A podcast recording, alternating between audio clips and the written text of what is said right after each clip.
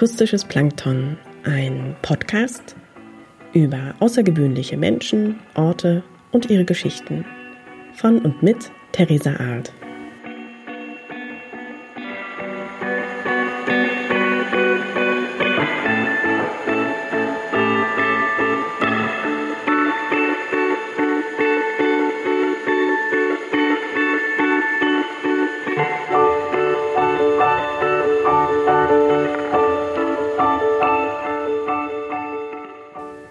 Zugegeben, im letzten Jahr war es hier sehr ruhig auf akustischem Plankton.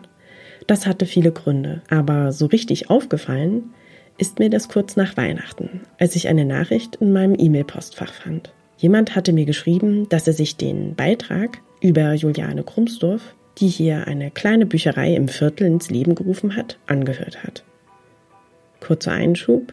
Im Viertel heißt hier umgangssprachlich unter den Anwohnern auf dem Hirsch, und das Auf bezieht sich darauf, dass der Stadtteil etwas höher liegt und steht eigentlich als Abkürzung für den Stadtteil Weißer Hirsch in Dresden. Und als ich die Nachricht las, dachte ich, ach wie schön, das werde ich ihr weiterleiten. Aber als ich weiterlas, begriff ich, dass dies nun nicht mehr möglich sein wird. Sie war gestorben.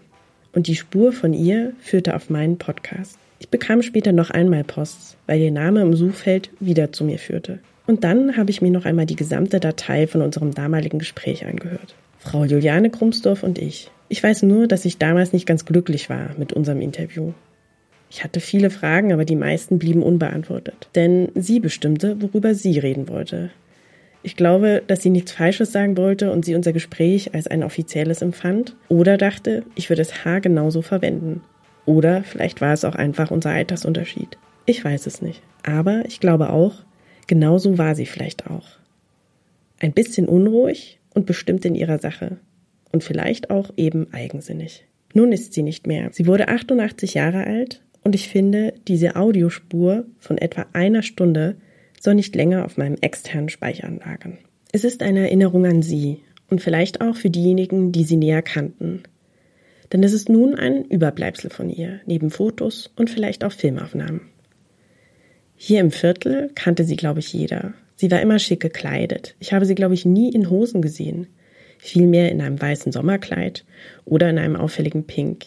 Ich würde sagen, meine Omas hätten modisch gesehen ihr nicht das Wasser reichen können, denn Tarnfarben kam für sie nicht in Frage. In unserem Gespräch vor drei Jahren haben wir sehr viel über ihre Bücherei gesprochen. Das war ihr Altersprojekt, aber eigentlich auch ihr Lebenswerk.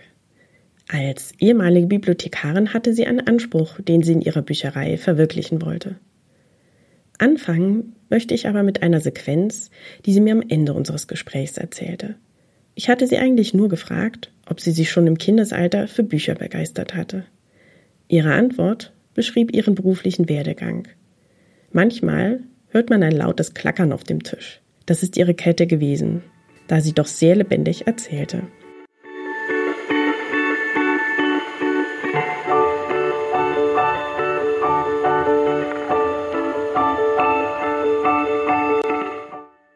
Also eigentlich war es ganz anders.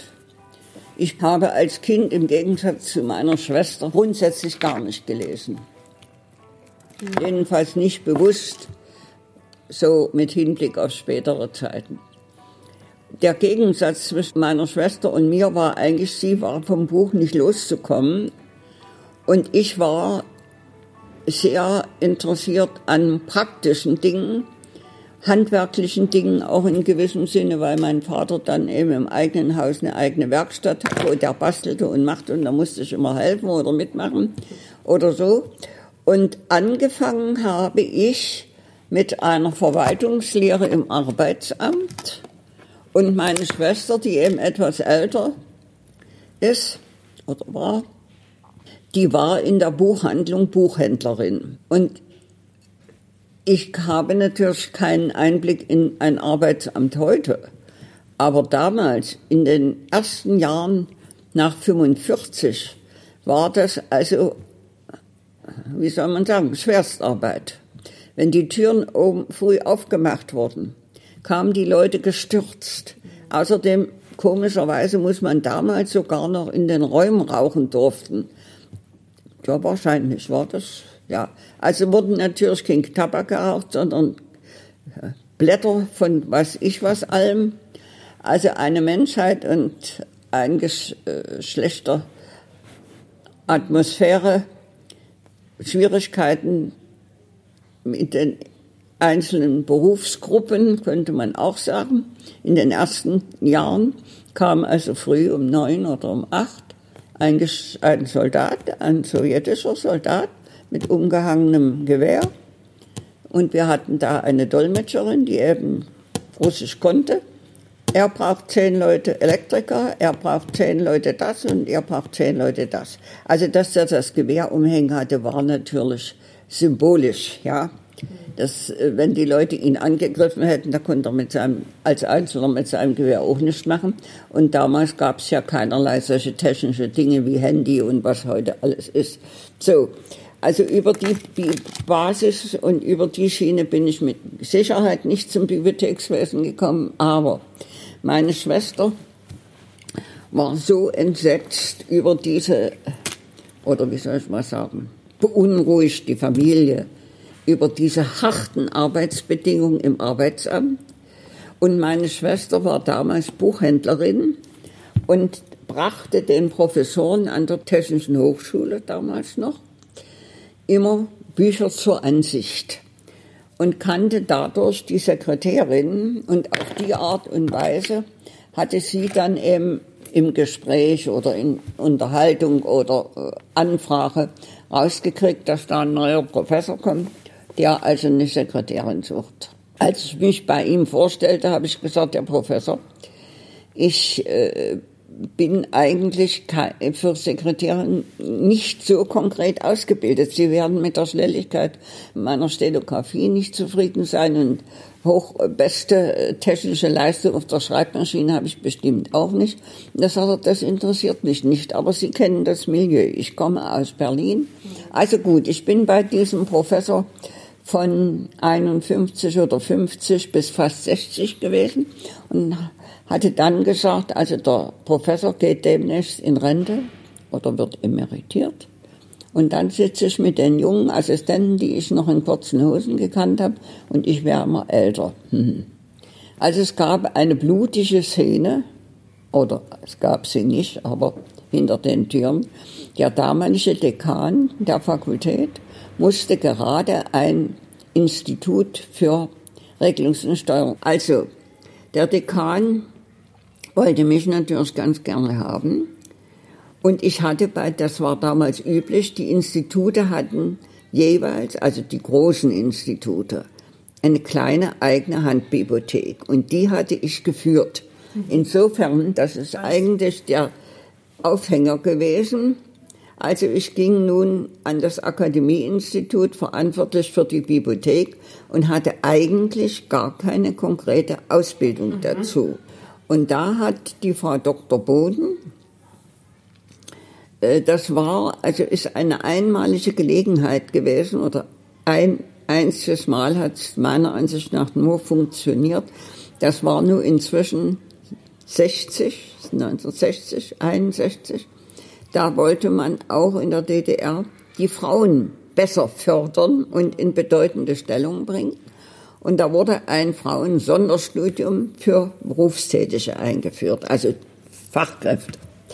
Und dieses Studium habe ich dann an der Deutschen Bücherei in Leipzig gemacht. Das ist also und hatte aber das Glück, wir haben also nicht vier Jahre studiert, sondern fünf, kriegten aber damit eine vollgültige Urkunde über ein Bibliotheksstudium für wissenschaftliche Bibliotheken. Ja, und damit hatte ich das nachgeholt, was also mir gefehlt hätte. Oder, ja, also man hätte natürlich sagen können, wie konnte der so eine Kraft nehmen, die gar keine Bibliothekarin war. Aber ja, das war, da war ja alles noch viel kleiner. Wenn ich, und dann da ich also nun die Akademie hatte, natürlich eine Sonderstellung in der DDR und weil es nur eben auch noch eine Frau war. Und ich habe also tatsächlich im Ausland wissenschaftliche Vorträge über Fachbibliotheken gehalten, wissenschaftliche Fachbibliotheken. Es gab dann, die DDR wollte ja nur auch ein bisschen auf dem diplomatischen Parkett etwas mehr eine Rolle spielen. Äh, wurde, also wir haben ja kein Beamtensystem gehabt, aber es wurde dann, ich weiß nicht, vielleicht so 72 oder 70 schon, weiß ich nicht genau, eingeführt, dass also pro Jahr für alle wissenschaftlichen Berufsgruppen ein Titel eingeführt wurde. Und ich habe 1975 am Tag der Bücherverbrennung auf dem Opernplatz in Berlin vom Minister für Kultur. Und deshalb ist das also was vollkommen anderes, als wenn die Leute hier mich mit Frau Bibliotheksrätin anreden. Erstens, das bin ich nie. Ich bin nie Beamter gewesen, ja. Aber hatte eben eine Urkunde, Bibliotheksrat und in offiziellen Schreiben wurde das auch vorgesetzt vor meinem Namen und als Abkürzung großgeschrieben B R. Mhm. So ist das gewesen. Und dieser Titel ist mir nicht aberkannt. Das ist also auch wichtig. Ich weiß also, dass wohl Lehrern, die mussten irgendwie eine Art Prüfung machen. Also mein Titel ist auf Lebenszeiten.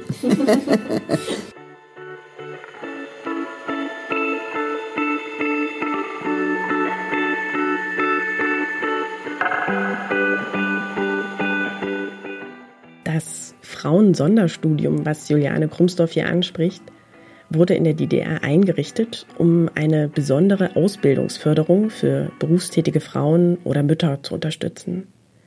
Das heißt, es wurden Studiengänge eingerichtet, die eigentlich nur für Frauen die Zulassung erhielten. Ziel sollte es sein, Studienverlauf und Inhalt mit den speziellen Interessen von Frauen und Müttern abzustimmen und ihnen eine vollwertige Ausbildung zu ermöglichen. Allerdings muss ich hier einschieben, was die Gleichberechtigung von Frauen in der DDR anging, sah es wohl von außen besser aus. Wie das tatsächlich in der Praxis geklappt hat, beziehungsweise ob die Frauen dadurch Vorteile in ihrem Berufsleben hatten oder auch nicht, damit konnte man fast schon einen eigenen Beitrag füllen. Natürlich war das zentrale Thema in unserem Gespräch vor drei Jahren ihre Privatbücherei. Und wie es dazu kam, erzählte sie mir natürlich auch. Die Eröffnung für diese mir eigentlich privat gehörende Bibliothek, ich habe es Bücherei genannt, war eigentlich gerade jetzt dabei, in einem Bibliothekslexikon mal nachzugucken, was denn eigentlich der Unterschied zwischen einer Bücherei und einer Bibliothek ist. Ich nehme nämlich eigentlich an, keiner.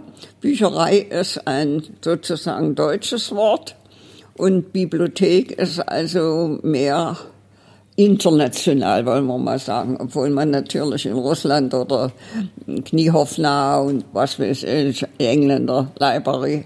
Also, egal ob nur Bücherei oder Bibliothek, es ist also ein Unternehmen, welches niemandem untersteht. Das ist schon mal etwas Außergewöhnliches.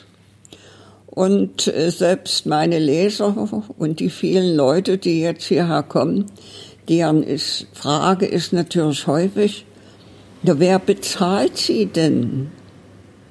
Wer bezahlt mich? Meine Rente bezahlt mich. und die Gegenleistung ist, als ich mir diesen Gedanken etwas vergegenwärtigte, eine kleine Bibliothek hier einzurichten, war natürlich die Frage, wo gibt es einen Ort, wo man das einrichten kann. Ich habe also in der Gegend rumgeguckt, also einen Raum zu mieten für eine private Bibliothek war nicht zu machen. Ich kann heute nicht mehr sagen, wie eigentlich der Kontakt zustande gekommen ist mit dem Immobilienhändler, ja, man nennt die Leute so, der dieses Haus, das ehemalige Kurhotel, nebst einem Tanzsaal der natürlich in einem Kurort, wie das 1900 war, sein muss. Und dieser Tanzsaal, dieses Gesellschaftshaus, wie man das meistens im Tschechischen nennt oder Deutsch sagt, aber äh, in Tschechoslowakei so üblich ist. Das ist das Gesellschaftshaus. Gut. Also er war bereit, mir dieses hintere Halbrund zur Verfügung zu stellen mit einem Treppenausgang nach dem Lahmannring, einer sehr guten, schönen großen Tür, einer etwas steilen, aber absolut korrekten Treppe. Und äh, die Möbel verdanke ich dem Kunstauktionshaus Günther, dem ich von dem Projekt erzählt hatte. Und der sagte, ich habe hier eine tolle Zimmereinrichtung, sehr große Möbel. Gucken Sie doch mal, ob Sie die kriegen können. Na gut, also die Besitzerin war eine Frau Ivanov. Das war also aus dem elterlichen Haus. Das muss also ein ziemlich großes Haus sein, wenn man so ausladende Möbel hat. Aber tadellos erhaltene Möbel mit einem riesengroßen Ausziehtisch und acht Stühlen. Und nun konnte es losgehen durch Geschenke und die ganze Bibliothek ist bis heute kostenlos erworben, will ich mal so sagen. Es kam also jetzt, äh, das klingt ein bisschen großspurig, aber wenn man es prüft, ist es letztendlich doch so. Deutschlandweit ein Buchangebot und eine Buchflut auf mich zu.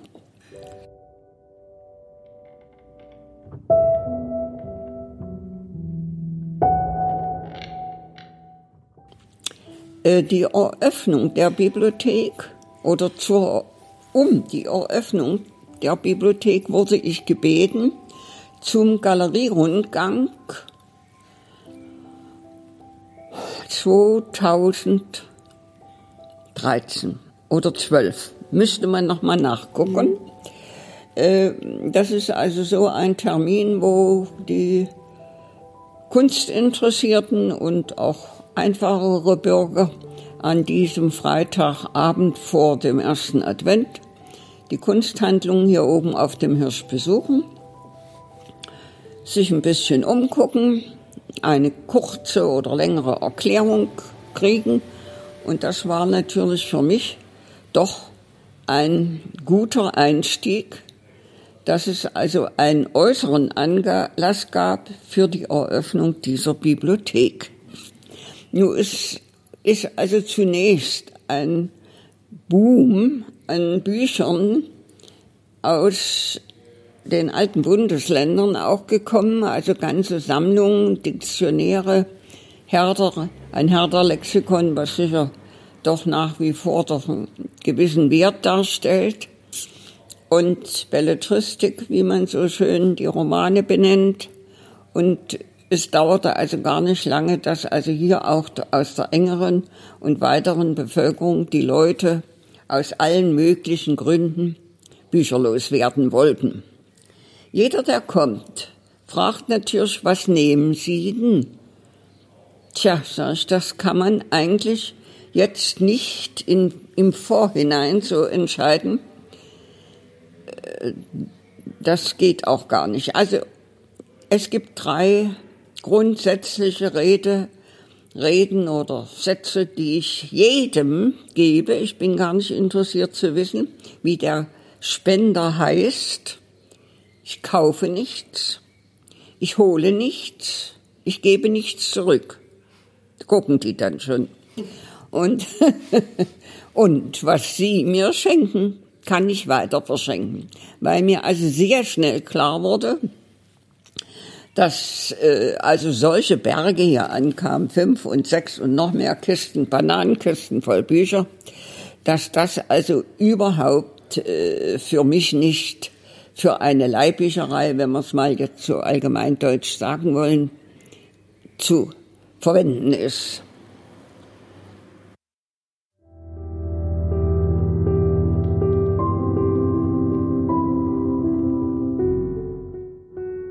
Der gerade erwähnte Galerierundgang ist ein Zusammenschluss kleiner Galerien, einem Auktionshaus und einer Kunsthandlung. Alles hier im Stadtteil. die einmal jährlich vor Weihnachten einen Abend für sämtliche interessierte Gestalten mit verschiedenen Programmen und zu diesem besagten Abend öffnete dann auch Juliane Krumsdorf regelmäßig die Tür ihrer Bibliothek. Die erwähnte Flut an Buchspenden musste natürlich auch bearbeitet werden. Und so setzte die ehemalige Bibliothekarin Juliane Krumsdorf das Konzept ihrer Bibliothek durch Buchspenden und ehrenamtliche Unterstützung um. Dabei hatte sie genaue Vorstellungen von ihrem Sammlungsauftrag und wollte Schwerpunkte setzen und verschenkte aber auch immer wieder Bücher. Also ich denke, im Laufe der letzten, der inzwischen vergangenen Jahre, es müssten also knapp vier dann so langsam sein, habe ich neulich mal ausgerechnet oder mir mal überschlagen, dass ich hier so langsam 5000 Stunden zubringe oder zugebracht habe, dass ich also insgesamt einen für die Bibliothek eingerichteten und inventarisierten Bestand Größenordnung 2.000 bis 3.000 habe. Natürlich, Bücher alleine sind absolut keine Bücherei oder Bibliothek. Da muss also eine Systematik her. Und das sind natürlich nur jetzt Dinge, die mir als Bibliothek möglich sind. Jemand, der aus einem ganz anderen Beruf kommt, der würde da wahrscheinlich zunächst ein bisschen Schwierigkeiten haben oder entweder zu stark unterteilen oder zu grob. Also, ich hatte schon gesagt, Bücher alleine sind noch keine Bibliothek. Also, ich kann also nicht 120 systematische Zuordnungen treffen. So viele Bücher habe ich nicht und vor allen Dingen nicht Platz. Ich habe mir also ungefähr acht Gruppen ausgesucht. Das ist also natürlich einmal die Belletristik, dann ist es also ein bisschen Kriminalliteratur, äh, dann gibt es also eine Gruppe, die sich nennt Politik, Wirtschaft, Historie die, wenn Sie sich überlegen, immer irgendwo an irgendeiner Stelle oder einer Ecke ineinander eingreifen oder übergreifen. Und nun habe ich selbstverständlich das Herzstück der Bibliothek ist Dresden. Ganz glücklich ist natürlich eine Wohnzimmereinrichtung nicht. Aber man kann sich, wenn man sich ein bisschen Gedanken macht, helfen. Es wird auch noch Veränderungen geben, indem das also nochmal alles ein bisschen anders geordnet wird oder anders gestellt. In der Mitte gibt's also, die sind dann von mir gekauft bei Höfner, diese ziemlich jämmerlichen Aktenregale. Ich hatte vom Eigentümer die Verpflichtung, keine hohen Regale aufzustellen, weil er die offenen Charakter des Raumes erhalten wollte. In Dresden ist das natürlich ein bisschen gemischte Gesellschaft. Das muss also noch besser bearbeitet werden. Im Moment ist es ganz egal oder es steht alles dort zusammen. Dresdner Maler, Dresdner Schriftsteller, Dresdner Architektur, Dresdner Roman, Findeisen und, und, und. Also das ist äh, unzureichend. Und der moderne Mensch wird sagen, no, das kann die ja im Internet alles organisieren. Aha.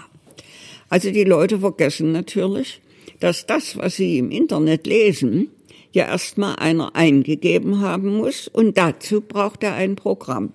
Also ich will das nur sagen, weil man mir natürlich vor, vorhalten ist Quatsch. Im Gespräch kommt natürlich immer mal wieder die Sache. Nur haben Sie es in den Computer eingegeben? Nee, mache ich auch nicht. Also, ich verfahre nach klassischer bibliothekarischen Arbeit und mache eine Titelaufnahme. Und äh, nun, was machst du nun? Jetzt haben wir also ungefähr 250 Bücher alleine zum Thema Dresden. so, die haben also alle einen Eigentumsvermerk, dass sie hier in diese Bibliothek gehören. Das ist so ein ja. Bücherstapel. Und sie haben außen aufgeklebt, farblich unterschiedlich. Also Dresden ist grün. Ein Punkt oder einen halben Punkt, auf dem die Zahl steht. Und die Bücher sind geordnet, vollkommen willkürlich. Das erste Buch, was damals gekommen ist, hat die Eins und das letzte Buch, was jetzt kommt, die 250. Das ist natürlich vom Bibliothekarischen her mies, genau genommen, oberflächlich. Deshalb, also für jedes Buch gibt es zunächst eine Karte. Und wenn nur einer kommt, da sage ich, na gucken Sie mal, hier ist die Kartei. Müssen Sie ein bisschen Mühe geben, müssen Sie mal jetzt 250 Titel durchlesen. Oder aber, wenn Sie beim Titel 20 angelangt sind und das gefällt Ihnen, dann sagen Sie, ich will die 20 haben. Geht auch. Ja? Also, das ist sehr einfach und ist natürlich vom wissenschaftlichen Bibliothekswesen her unzureichend. Aber zunächst mal kann man damit schon was machen. So, das ist also die spezielle Herzgruppe oder das Herzstück der Bibliothek Dresden. Ich kann das alles nur so nach und nach richtig fertig machen oder eben genau bearbeiten. Das kostet ja alles Zeit. In Zeiten der Digitalisierung wird die Frage nach der Notwendigkeit von einer Bibliothek ja oft verneint. Oder sie erscheint als ein kulturelles Überbleibsel aus vergangener Zeit. Und hier möchte ich der Bibliothekarin Juliane Krumsdorf recht geben. Das Internet ersetzt Bücher nicht. Und auch die Frage, wie kommen Bücher ins Netz, beziehungsweise wer kümmert sich um die Lizenzen und stellt Bücher kostenlos zur Verfügung und macht Wissenschaftskommunikation möglich. Das sind tatsächlich immer noch Bibliotheken, zumindest in den meisten Fällen. Jedoch weniger sichtbar als früher. Deshalb fand ich Julianes Krumsdorfs Bemerkung interessant, auch wenn sie mit ihrer Privatbücherei andere Ziele verfolgte und ihr Konzept vielleicht nicht immer zeitgemäß erscheinen mag. Habe ich mir gesagt, also es gibt gewisse Literaturgruppen, die ich hier für die Öffentlichkeit oder überhaupt eigentlich gar nicht haben will. Und das ist die in der Zeit von 1933 bis 1945 erschienene Literatur. Auch sie bekamen sogenannte Giftschranklektüre, das heißt Remota oder separierte Schriften. Bibliothekare bezeichnen so bestimmte Bücher, die aus rechtlichen Gründen nicht direkt zugänglich sind. Dies betrifft vor allem wissenschaftliche Bibliotheken. Vor allem Literatur aus der Zeit des Nationalsozialismus betrifft diese Regelung. Die ehemalige Bibliothekarin erklärte mir, dass sie solche Literatur auch bekäme, aber sie habe diese Literatur zu wissenschaftlichen Forschungszwecken an Institute in England weitergereicht.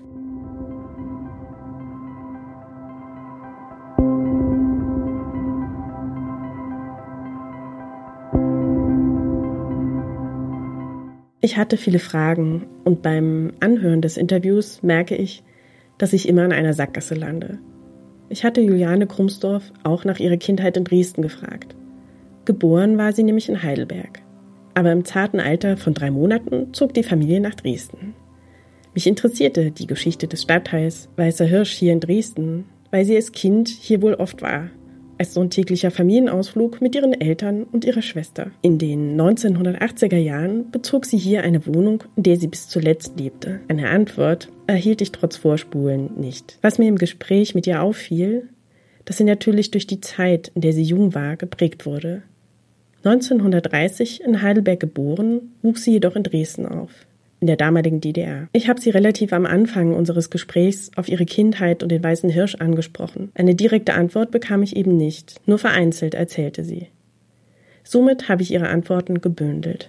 Ich weiß noch, wie meine Mutter, die hatte eine, ihre Schwägerin zu Besuch aus Berlin, kam nach Dresden. Nein, mit den Kindern können wir auf den Weißen Hirsch nicht gehen. Wurde 1936 gesagt. Und wir waren, nur weiß Gott, gut erzogene, brave Mädchen. Naja, das, das muss man sich an so einem profanen Beispiel mal klar machen, wie das sich eben, und dann heißt es immer, naja gut, es ist heute alles anders. Ja, muss es wirklich alles anders sein? Und nun ist natürlich die Frage, wie ist der Zusammenhang zwischen der Bücherei und dem Weißen Hirsch? Und das ist natürlich in diesem Fall an meine Person gebunden. Wir haben, mein, die, meine Eltern hatten ein Haus in Strehlen, ein kleines Einfamilienhaus, in dem ich so ab Meine Mutter war dann nicht mehr, mein Vater war tot, meine Schwester war verheiratet in, und lebte in Potsdam. Und äh, ich hatte eine schwere Operation. Und da habe ich gesagt, wozu eigentlich ein Haus? Keller, Boden, Erdgeschoss, ersten Stock, Vordergarten, Hintergarten. No. Also ich habe in DDR-Zeiten so ungefähr Mitte 80 angefangen, einen Partner zu suchen oder jemanden zu suchen. Und nun ist das natürlich heute den Leuten unverständlich, dass dabei Geld gar keine Rolle spielte.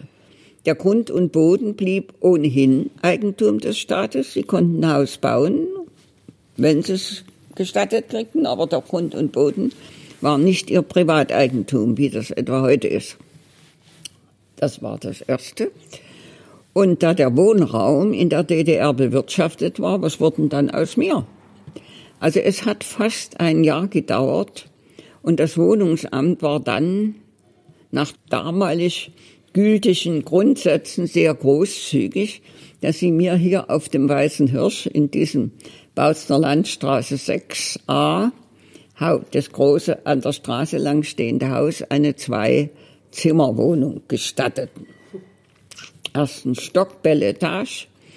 Ich traue noch heute den herrlichen alten Dielen nach, die breiten Dielen, die eben aus der Zeit von hm, vor dem, naja, 18. Jahrhundert möglicherweise teilweise.